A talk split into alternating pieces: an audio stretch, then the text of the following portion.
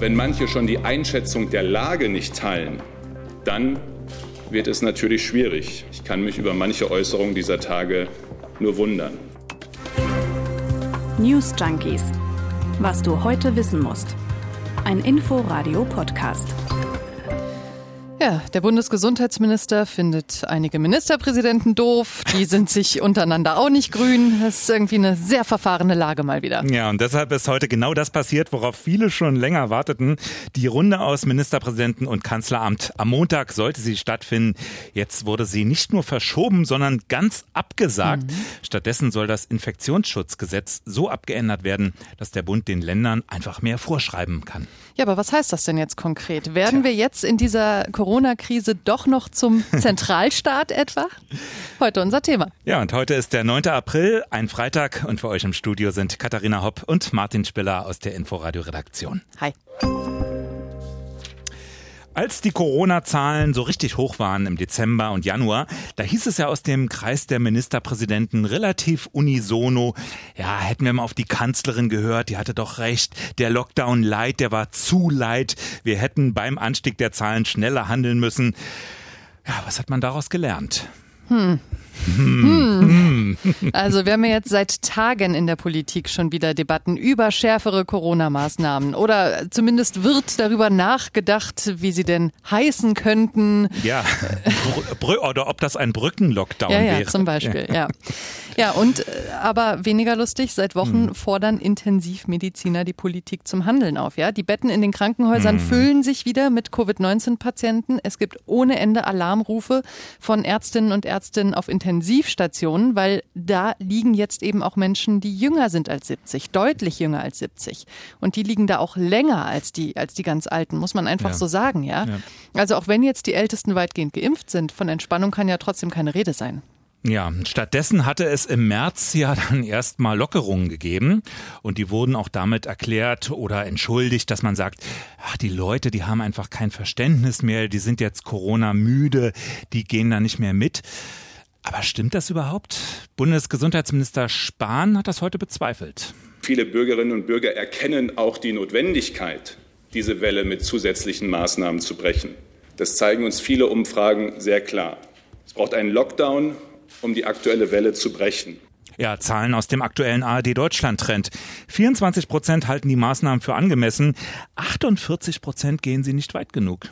Also jetzt haben wir sie die Forderungen nach einem echten Lockdown, ja nicht nur vom Bundesgesundheitsminister, aber wie genau der aussehen soll, was dann alles konkret verboten ist, was dann alles eingeschränkt wird. Dazu gibt es ja bislang doch wenig Konkretes. Ja, und dann sind sich ja auch gar nicht alle einig in der Zustandsbeschreibung. Also Berlins regierender Bürgermeister Michael Müller, der schätzt die Lage so ein. Wir haben schließlich einen Lockdown und wir haben sehr viele Maßnahmen in den Bundesländern, die auch umgesetzt sind.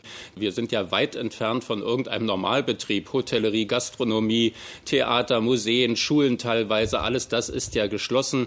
Wir haben erhebliche Kontakt- oder Ausgangsbeschränkungen in den Bundesländern. Also insofern muss jetzt schon erklärt werden, was dazukommen soll. Ja, was kann da noch kommen? Ne? Ausgangssperren, habe ich mich auch gefragt. Vielleicht liegt das Problem gar nicht in den Beschlüssen selbst, sondern einfach in der Umsetzung. Ja, und das fragt sich auch so ein bisschen, wer soll denn wann wem was erklären, ne? Also die nächste Runde fällt eben, wir haben es gesagt, genau. aus, weil auch keiner mehr so richtig wusste, was man denn beschließen soll, weil, wie du schon sagst, ja irgendwie schon so viel beschlossen wurde. Und dann hält sich aber halt keiner dran. Wir können ja nochmal kurz zusammenfassen, was eigentlich so der Sachstand ist. Am 23. März hieß es im letzten Beschluss der MPK plus Kanzleramtrunde, man ist sich einig, dass die sogenannte Notbremse konsequent umgesetzt werden soll. Ab einer Inzidenz von 100. Genau. Auf diese Notbremse hatte man sich ja schon am 3. März geeinigt. Das war eine Sitzung davor. Und das war diese Nummer mit diesen fünf Öffnungsschritten, die abhängig von Inzidenzwerten dann stattfinden und wieder zurückgenommen und so weiter werden sollen. Und ein konkretes Beispiel ist ja dieses Click and Meet. Also, du gehst shoppen im Laden, machst dir aber vorher einen Termin. Das soll diesem Plan zufolge eigentlich nur da gehen, wo die sieben Tage Inzidenz zwischen 50 und 100 liegt. Überall sonst müsste die Notbremse greifen, also Läden wieder zu. Jetzt mal konkretes Beispiel Berlin. Inzidenz mhm. über 100, Läden sind auf, aber du musst einen aktuellen Test mitbringen. Das ist ja quasi die Weiterentwicklung sozusagen. Und das hat äh, Michael Müller vor ein paar Tagen nochmal verteidigt. Was wir zum Beispiel machen mit dieser Testpflicht im Einzelhandel oder Kita im Notbetrieb ähm, oder die Homeoffice-Pflicht, das geht weit über andere bundesweite Beschlüsse hinaus. Und insofern haben Sie recht, wir haben ein, zwei Maßnahmen dieser Notbremse nicht gezogen, dafür aber andere Dinge deutlich verschärft. So, und genau da liegt doch der Hund begraben, oder? Jeder denkt, er wäre schlauer als der andere, jedem liegt eine andere Branche vielleicht auch in den Ohren. Also wir haben eigentlich die Notbremse gezogen, wir haben sie nicht so gemacht, wie es vorgesehen war, wir haben was anderes gemacht und nennen das eben Notbremse. Anderswo nennt man das dann Modellprojekt. Das klingt ja auch immer total progressiv und nach neuen Wegen. Es sind ja auch Modellprojekte verabredet, aber eben nicht bei Inzidenzen von über 100.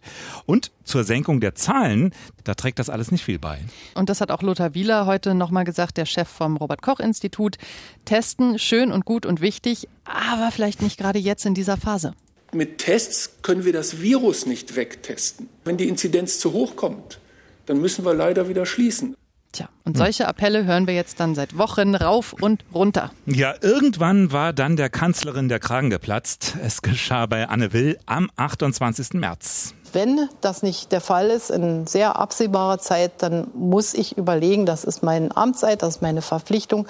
Wie kann man das vielleicht auch bundeseinheitlich oder vielleicht, ich denke noch nach. Ich bin noch nicht abschließend entschieden. Aber eine Möglichkeit ist dann eben auch, das Infektionsschutzgesetz noch mal anzupacken. Ja, die Kanzlerin droht mit dem Infektionsschutzgesetz gegen widerspenstige Ministerpräsidenten, zum Beispiel aus Nordrhein-Westfalen. Ja, sie werde sich das keine 14 Tage mehr anschauen, hat die Kanzlerin gesagt. Jetzt sind zwölf Tage vergangen seit diesem ja inzwischen schon legendär gewordenen Auftritt.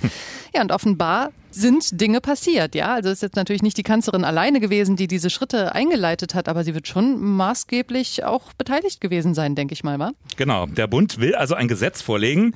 Das hat die stellvertretende Regierungssprecherin Ulrike Demmer heute bekannt gegeben. Ziel ist es hier, bundeseinheitlich Regeln zu schaffen. Diese Regelung wird in engstem Einvernehmen mit den Ländern und den Koalitionsfraktionen getroffen und greift damit auch auf Beschlüsse der MPK mit der Bundeskanzlerin zurück. Die Gesetzänderung soll in der kommenden Woche im Kabinett beschlossen werden und die Bundesregierung wird die Kabinettssitzung auf Dienstag vorziehen aus diesem Grund. Okay, also das ist ja der übliche Gang der Dinge. Ne? Das Kabinett beschließt eine Gesetzesänderung und dann dann kommt es doch eigentlich in den Bundestag. Heißt das etwa tatsächlich in dieser Corona-Pandemie kommt der Bundestag auch mal wieder mal ins Spiel? Zuge, ja. ja, weil Frau Demmer hat ja gesagt, ne, es wurde viel mit den Fraktionen sich abgestimmt. Das äh, ist ja nun Bundestag. Mhm. Also da muss es echt viele Gespräche gegeben haben, von denen wir überhaupt nicht mitbekommen haben. Nee. Finde ich auch interessant. Zumal auch der Bundestagspräsident Wolfgang Schäuble den Schritt heute begrüßt hat. Wenn die Länder nun selber sagen, dass sie sich nicht einigen können, und es ist ja inzwischen doch einigermaßen sichtbar geworden. Und wenn daraus eine solche Verunsicherung in einer schwierigen Phase äh, in Teilen der Öffentlichkeit eintritt, dann spricht in der Tat viel dafür zu sagen, dann lass es uns ein Stück weit weiter einheitlich machen. Und das kann nun in der Tat äh, der Bundestag tun, wenn er es so mit Mehrheit beschließt. Okay, also Kabinett, Bundestag und dann gibt es ja bei weitreichenden Gesetzen eigentlich noch so eine Kammer in der Regel, die das zustimmen muss. Das ist ja das Problem. Ne? An den Ländern führt ja trotzdem kein Weg so ganz vorbei. Die wirken ja an der Gesetzgebung mit, nämlich über den Bundesrat. Und wenn der sich nicht einigen kann, dann ist auch nicht viel gewonnen. Das waren ja auch Merkels Bedenken damals in der Anne Will-Sendung vor Ostern. Es kommt aber nun darauf an, es gibt unterschiedliche Arten von Gesetzen. Da unterscheidet man zwischen Zustimmungs- und Einspruchsgesetzen.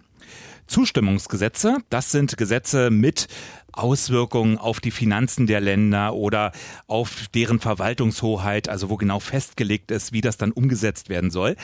Da muss der Bundesrat beteiligt werden, da muss er zustimmen im Rahmen des Gesetzgebungsprozesses. Anders ist es bei diesen Einspruchsgesetzen. Da kann der Bundesrat, wie der Name schon sagt, zwar Einspruch erheben, der kann dann aber wiederum vom Bundestag überstimmt werden. An dieser Stelle kommt wieder Wolfgang Schäuble ins Spiel. Der hat jetzt nämlich beide Varianten skizziert. Hm. Er hat gesagt, entweder der Bundestag bringt ein Gesetz auf den Weg, das die Bundesregierung ermächtigt, einheitliche Regelungen für Corona-Maßnahmen zu erlassen, also Verordnungen, so wie es bisher nur die Länder konnten. Das ist übrigens etwas, was auch eine Gruppe von Bundestagsabgeordneten um Norbert Röttgen gefordert hat. Dann muss aber der Bundesrat auf jeden Fall zustimmen. Es könnte aber auch einfacher gehen, nämlich über ein einfaches Einspruchsgesetz, so Wolfgang Schäuble. Wenn man es nur auf Regeln, die dann von den Ländern einheitlich umzusetzen, ist beschränkt, dann bedarf es gar nicht der Zustimmung des Bundesrats. Wenn man zum Beispiel sagt, ab einer bestimmten Zahl von Infektionen müssen bestimmte Maßnahmen ergriffen werden, das kann man in der Tat gesetzlich festlegen. Und wenn man das dann will, dann kann man das in den beiden nächsten Sitzungswochen oder zur Not auch in einer Sitzungswoche schnell verabschieden. So, ich glaube, wir müssen jetzt mal was offenlegen. Nämlich, wir wissen einfach tatsächlich noch nicht so ganz genau, äh, wohin es denn jetzt geht, in welche Richtung es jetzt gehen soll. Ich finde, bei Herrn Schäuble und auch bei Frau Demmer klang das jetzt sehr stark nach, eigentlich will der Bund die Länder nur dazu verpflichten, eben das umzusetzen, was sie ja selber schon längst beschlossen haben. Also die Notbremse halt, auf die sie sich ja schon längst geeinigt haben. Das heißt, das könnte relativ problemlos durchgehen. Dann äh, wäre es natürlich von Vorteil gewesen, dass sich der Bund und die Länder bereits im Vorfeld verständigt haben. Dann entfällt also die Einspruchsoption sozusagen. Andererseits klingt es in einigen Meldungen dann wieder so, dass der Bund solange die Inzidenz über 100 mhm. liegt, selber entscheiden soll, was passiert, wie die Notbremse umgesetzt wird. Lediglich unterhalb einer Inzidenz von 100 behalten die Länder ihre Zuständigkeiten. Also was sie jetzt wirklich abgeben damit an den Bund oder auch nicht, das bleibt noch so ein bisschen im Wagen, habe ich das Gefühl. Na, warten wir mal ab, wir werden es nächste Woche mitkriegen. Was ich auf jeden Fall auffällig finde, ist, dass es wirklich in den Ländern sehr, sehr, sehr ruhig ist.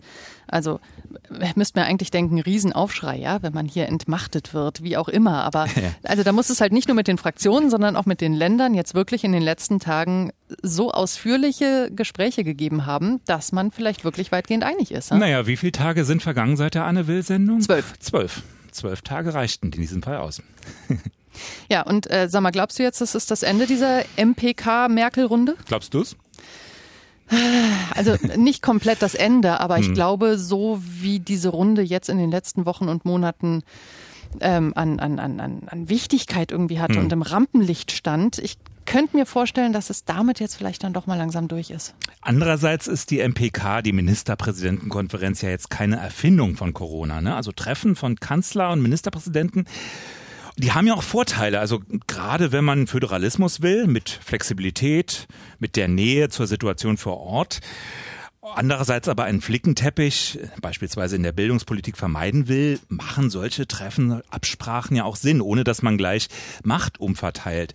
Aber ähm, jetzt in Sachen Corona-Maßnahmen, also da ist der Flickenteppich, glaube ich, längst da. Ne? Naja, und das ist ja das Ding. Also diese Ministerpräsidentenkonferenz als informelles Gremium, ja, mhm. dass es die schon immer gab, schön mhm. und gut und dass man sich da abspricht, wunderbar, aber halt nicht so sehr im, im, im Spot, ja, dass mhm. alle darauf warten, oh Gott, was werden sie denn da beschließen? Genießen. Also ich denke, das ist schon ganz gut, dass das jetzt vielleicht wieder so ein bisschen mal zurückgedreht wird, zumal was man da ja auch mitbekommen hat, wie sich da angepflaumt wurde und dass Leute sechs Stunden lang auf schwarze Bildschirme starren mussten, tief in der Nacht und so. Also das ist doch auch keine Art, miteinander umzugehen mehr gewesen. Ja, wie gesagt, immerhin sind sich ja die Ministerpräsidenten und die Kanzlerin jetzt einig darin, dass sich was ändern muss.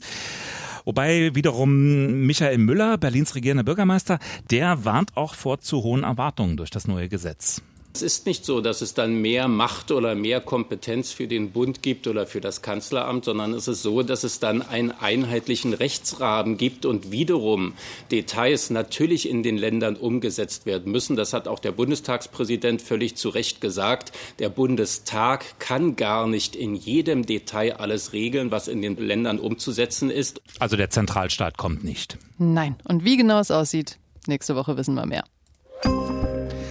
Wenn Corona auch positive Auswirkungen hat, dann diese.